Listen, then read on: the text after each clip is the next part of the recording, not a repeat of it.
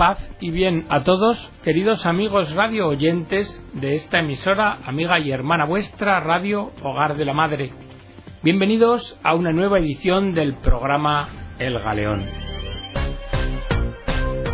No sé si recordáis que en el programa anterior estábamos tratando el tema de la paternidad en un artículo titulado El padre y su hijo de Alexander van der Does de Villebois. Habíamos visto cómo en la primera etapa el niño necesita fundar una confianza maternal que le hará ver posteriormente la vida como algo bueno. Después habíamos tratado el tema de la figura del padre en el aborto.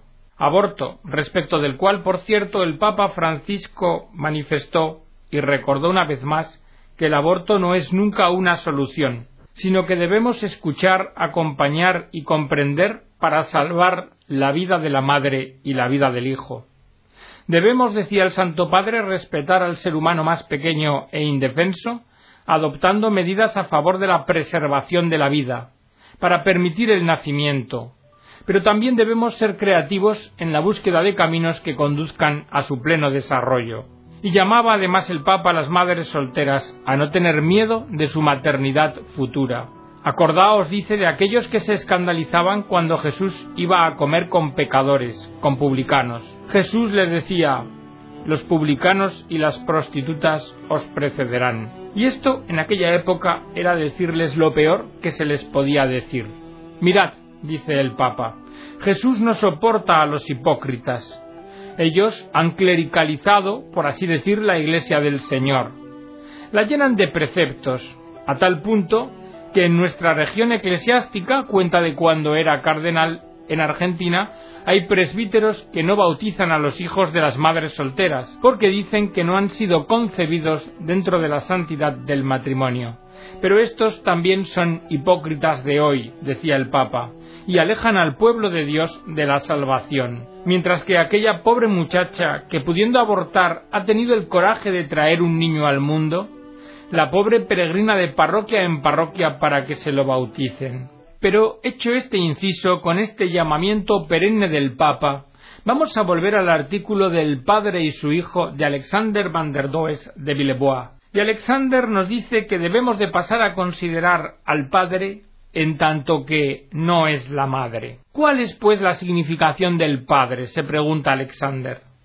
De ese joven que, como ya hemos visto, es padre en el alma mucho antes del nacimiento de su hijo, y que, aunque el aborto sea precoz, no será ya nunca el mismo que era, porque vivirá con la sombra de un niño nunca nacido y de una paternidad frustrada. De ese joven que se reproche allá amargamente no haber tomado una posición firme, sino que en un gesto de solidaridad mal concebido, equivocadamente, secundó a la mujer en su huida, perdiendo con ello incluso su afecto. Fijaos, esta experiencia negativa puede enseñarnos cuál es el lugar que el hombre debe ocupar al lado y a veces también frente a su esposa y a su hijo. Nos dice el pediatra francés Naouri que en principio el padre, ante todo, debe tener muy claro que no es ni ha de ser una madre. Ha de cuidarse mucho de no ser para su hijo una especie de segunda madre. Desde el mismo momento en que la individualidad del niño se despierta a partir de la unidad simbiótica entre la madre y el hijo, el padre debe estar disponible como un otro, como el otro. Pero este es un lugar que no va a poder ocupar salvo si su mujer se lo asigna. Muy importante esto, porque es designando la madre al padre como la madre introduce a su hijo en el mundo simbólico. Pero vayamos hacia atrás en nuestra reflexión. En el antiguo Egipto se hacía una representación precisa de la significación del padre. Tal vez nos preguntemos ¿Por qué retroceder tanto en la historia? Pues bien, hay que retroceder porque esta mirada retrospectiva nos enseñará que existen ciertos elementos de la paternidad que han sido válidos en todas las épocas, porque pertenecen manifiestamente a la imagen arquetípica del Padre, es decir, a una esencia de relación concreta que a través de los cambios permanece invariable. El hombre no estaba situado por encima de la esposa. Ambos, hombre y mujer, estaban, tanto desde el punto de vista económico como del jurídico, en igualdad. Pero ahora aquí es donde viene el dato relevante. El personaje del padre de familia, cuya posición social era modesta, se hallaba sin embargo revestido de una considerable autoridad. ¿Y por qué? Porque era instrumento de la tradición. En el lugar central de la transmisión de los valores culturales, tal como se hacía dentro del seno de la familia, estaba la voz del padre, que era voz de la tradición sagrada. El padre debía comunicar a sus hijos las reglas y las leyes divinas tal y como desde los primeros tiempos del origen habían sido fijadas en la creación, y gracias a las cuales se había aprendido a vivir en armonía, tanto con los dioses como con la sociedad y la civilización. En esta breve descripción se nos han mostrado algunos aspectos importantes de la posición paterna. Veámoslos. En primer lugar, el padre aparece revestido de una autoridad que no es la suya, en el sentido de que no nace primeramente de sus cualidades personales, sino que es una autoridad que trasciende a la persona, viene de la tradición, en tanto que una norma objetiva a la cual tanto el padre como los hijos quedan sometidos. El segundo aspecto es que siendo el papel del padre el de transmitir la herencia de la civilización, se ha considerado en todos los tiempos que la significación específica del padre era la de ser aquel que abre a sus hijos el camino a la realidad exterior, a la realidad cultural e histórica. Dicho de otra manera, es misión del padre ayudar a sus hijos a desprenderse del lazo materno inmediato, a fin de que, madurando, asuman su independencia y autorrealización, y puedan dirigirse a su destino histórico, asumiendo su propia personalidad, eso sí, ligada en torno a los valores y normas imperecederas que modelan una forma nueva en la sucesión de... Por consiguiente, el padre mueve el cambio y el crecimiento, pero manteniendo continuidad y estabilidad. Un tercer aspecto para terminar es que la significación de la paternidad era más cultural que biológica. Porque lo verdaderamente importante era la procreación espiritual del hijo. En cierto sentido, el hijo de la madre era adoptado por el padre al dejarse guiar por él y seguir sus indicaciones. Y esto es también un elemento que se encuentra de nuevo en la psicología moderna y en la experiencia humana en general. El papel de la madre aparece como inmediato, biológico y evidente, pero el padre, en alguna forma, debe hacer suyo el hijo. Mas no lo logrará si la madre no lo designa y a la vez le deja suficiente espacio para esa apropiación del hijo indicando de este modo que ella tiene necesidad de ser completada por su carácter complementario también al del padre. De algún modo la madre le viene a decir a su hijo He aquí a tu padre, este es el hombre con quien te he concebido. Él es mi complemento, el otro polo de mi maternidad y mi amor. Pero ojo, aquí viene el peligro. La madre puede abstenerse de realizar este gesto y dejar al padre fuera. La madre puede envolverse en una actitud narcisista, retirarse a una frigidez sexual y espiritual y desprenderse de su marido. Y entonces es como si le dijese a su hijo Tú eres mi hijo, eres tú quien me define y yo quien te defino a ti. Eres tú a quien quiero y no me intereso por tu padre. Esta es, en su última consecuencia, diríamos, la postura de las madres que voluntariamente permanecen célibes. Pero esto también se encuentra dentro de las familias e indica una situación narcisista en la que el niño, más que ser querido por lo que es en sí mismo, lo es por lo que añade a la existencia autorreferencial y egocéntrica de su madre. Ahora, en estos casos, el niño ya no es acogido como un don, sino exigido como una posesión, como un objeto a señorear. Mas la verdad es que hay una enorme diferencia entre el hecho de tener un hijo y el de poseer un hijo, tal y como se posee un animal doméstico u otro objeto cualquiera. Pero con esto no quiero decir que el deseo de un hijo, que el hecho de querer tener un hijo sea incomprensible o inhumano. Al contrario, es solamente que en un cierto momento tener un hijo supone un sacrificio, y tanto como el no tenerlo. Y uno de los sacrificios que el hecho de tener un hijo puede exigir es estar preparados para desprenderse de él en su momento.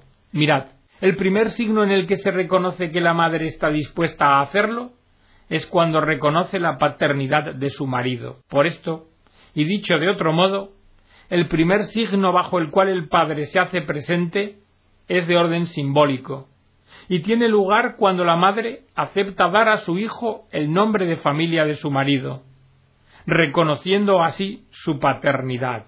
Por lo que respecta al padre, esto exige que renuncie también a lo que podría ser su interés personal inmediato. Lo explicaremos. Quiero decir aquí que a partir de su identificación primaria con su propia madre, podría tener una propensión a apropiarse del hijo, al modo de lo que se llama los nuevos padres. Me refiero a esos padres que llevan a su recién nacido en un bolsillo central, a modo de útero externo, y que no hay nada parece que quisieran más que suprimir la desigualdad biológica entre los sexos, para que estuviera incluso en su poder darles el pecho. También, por otra parte, hay que señalar que hay mujeres que creen que el hecho de que el embarazo les esté exclusivamente reservado es una injusticia de la naturaleza, siendo así que desde otra perspectiva también podrían considerarlo como un privilegio. Nos dice el pediatra Naouri que las funciones de los dos padres son asimétricas. El hombre y la mujer, el padre y la madre, pueden y deben completarse. ¿Y esto por qué? Porque son diferentes. Solo pueden ser complemento el uno del otro y así completarse desde la aceptación de su equivalencia, pero desde el reconocimiento de su diferencia. También nos dice Naouri, desde la perspectiva negativa, que el hombre y la mujer no pueden complementarse, sino tan solo crear un gran desconcierto en sus hijos que incidirá en la formación de su identidad si ambos tratan de neutralizar la diferencia que existe entre sus respectivos sexos. Como así acaece cuando pretenden que no hay diferencia específica entre identidad masculina y femenina, como así ocurre cuando niegan que se determinan mutuamente, o cuando afirman que los roles que tienen son fortuitos e intercambiables. Todo un gran y grave error con consecuencias. Porque, desde el principio, Dios creó al hombre a su imagen. A la imagen de Dios lo creó, hombre y mujer lo creó. Y este dato natural, creacional, es un dato fundamental y elemental. El ser humano existe como existe, o como hombre o como mujer, pero no de otro modo. Considerad que llega a ser muy difícil para un hijo, en el momento en que se forma su yo físico y su identidad sexual, determinar su propia identidad si no aprende a sentirse bien en su piel y en su propio sexo. Por eso, y a este fin, el hijo tiene necesidad de tener en su entorno ejemplos, los que llamamos objetos de identificación, que en su comportamiento y en su forma aparente puedan darle una imagen neta de lo que es un hombre y de lo que es una mujer, de lo que es propio del uno y de lo que es propio del otro. Imágenes claras y limpias que le preserven del error y del desconcierto. Pero volvamos ahora al Padre, a la significación de su imagen. Desde el punto de vista psicológico, el hombre representa en el nivel social y cultural el principio estructurante, limitativo y normativo que garantiza el dinamismo en la sociedad. Dinamismo que es el contrapeso indispensable a un modelo puramente maternal basado en la solicitud, prevención y vigilancia. Es cierto que el modelo maternal puede envolver a las gentes en una atmósfera de nivelación, comprensión y protección, y que incluso puede evitar riesgos a los hijos. Pero lo cierto también es que termina por costarles su independencia y su sentido de responsabilidad individual. Visto a partir de ese mismo dinamismo, el hombre, desde la noche de los tiempos, ha sido siempre quien ha descubierto y quien ha conquistado, porque el hombre representa la máquina, la ciencia y el desarrollo tecnológico, mediante los que hemos atacado a la Tierra Madre y la hemos puesto en peligro de hacerla perecer ahogada. Pero si por consiguiente el hombre representa el futuro, vemos que la mujer representa el ser. Ella es el seno maternal, la fuente de toda vida, el alma, el calor y la seguridad de la casa. A un nivel psicológico individual, la significación del padre se nos presenta como el modelo del yo ideal, hacia el que se orienta la autorrealización del hijo. Y esto es el punto de apoyo que representa una tercera instancia revestida de autoridad, de la que el niño tiene necesidad para liberarse del fondo ontológico de la dualidad madre e hijo y para encontrar su camino de inserción en la realidad histórica. ¿Por qué? podemos preguntarnos. Pues porque la omnipresencia materna, que al principio da una sensación de seguridad, confianza y felicidad, termina por poner en peligro el desarrollo armónico y maduro de la identidad del niño, lo que le confiere al mismo tiempo algo de angustia, que puede desembocar en una crisis de identidad, y todo por no haber tenido el niño la posibilidad de identificarse con su padre, con el fin de no permanecer toda su vida siendo un niño de mamá. Más tarde, incluso, la falla identitaria del hijo puede dar lugar a una demostración exagerada de independencia, desobediencia y rebelión. Pero antes de rebelarse, antes el hijo, a su modo, habrá tratado de demostrar lo que le faltaba en su relación interpersonal. Además, dice Alexander, debo indicar que existe toda una serie de desarrollos psicopatológicos que van desde la homosexualidad hasta ciertas formas de esquizofrenia y pasando por las toxicomanías, que se podrían atribuir a una imagen del padre ausente o a una imagen de padre muy negativa. Y además, en particular, en aquellos supuestos en que la madre compensó lo que faltaba mimando exageradamente al hijo. Incluso se asocia este síndrome del padre ausente con la criminalidad juvenil. Es verdad que en estos casos lo que se vislumbra es la falta de una guía paterna que haya actuado como fuerza estructurante y limitativa. El psicólogo americano Maslow escribe Estos últimos años los padres americanos con frecuencia tienen tendencia a rechazar su papel, que es el de estructurar el mundo para su hijo. Y esto puede dar como resultado hacer a un hijo indeciso, tenso y hostil. De esta forma el niño termina despreciando a sus padres y experimentando un resentimiento respecto de ellos, y sobre todo en cuanto al padre, porque éste le frustró en la necesidad de orden y de valores que tenía. De esta forma la hostilidad de los hijos desorientados aparece como un precio que deben pagar los padres, también las madres, en la medida en que ellas hayan suplantado a los padres, un precio por no haber respondido a la necesidad de valores normativos de sus hijos. Sin embargo, hay que añadir un dato. Para fijar normas y valores a los hijos, es preciso disponer de un principio trascendente, porque de lo contrario, se cae en lo arbitrario y en lo relativo, y esto nos lleva a un nivel superior de orden cósmico religioso. La fenomenología de la religión de Mircea Eliade nos enseña que desde los tiempos mitológicos el hombre, lo masculino, está asociado al Dios cielo, al espíritu, al logos. Y este espíritu específico, en la sucesión de las generaciones, ha representado la voz de la tradición, de la ley y de la conciencia. Complementariamente, la mujer es el símbolo de la madre naturaleza, de la tierra sagrada, de las aguas primordiales de donde proviene todo lo que es. Representa el fondo ontológico sagrado de la vida y su tarea principal es la socialización de los hijos, lo que comprende también el desarrollo del sentido religioso. Ahora debemos darnos cuenta de que lo que aquí hemos formulado de modo absoluto debe ponerse en relación con la realidad, con las transiciones mal definidas según las personas de los rasgos que se presentan en ambos sexos.